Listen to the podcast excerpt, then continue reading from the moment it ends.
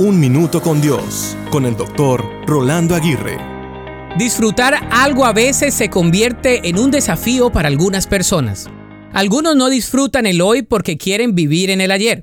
Otros optan por no disfrutar el presente por vivir en un futuro incierto. Algunos expertos explican que la gente no disfruta el presente por las siguientes razones.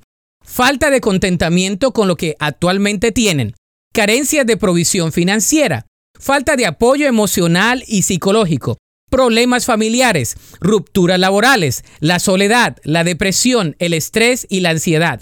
Aunque la lista es mucho más larga, estas son las razones más prominentes que le roban al ser humano de poder disfrutar su realidad. ¿Disfrutas tu realidad? Evalúa si alguna de estas razones te está robando el gozo de disfrutar lo que Dios te ha dado. Quizá no disfrutas lo que tienes por querer lo que no tienes. Aprende a desarrollar un espíritu de contentamiento y agradecimiento.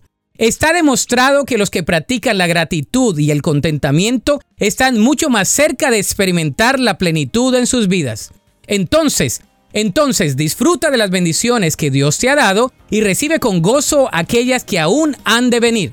La Biblia dice en Romanos 12:12, 12, alégrense en la esperanza, muestren paciencia en el sufrimiento, perseveren en la oración. Para escuchar episodios anteriores, visita unminutocondios.org.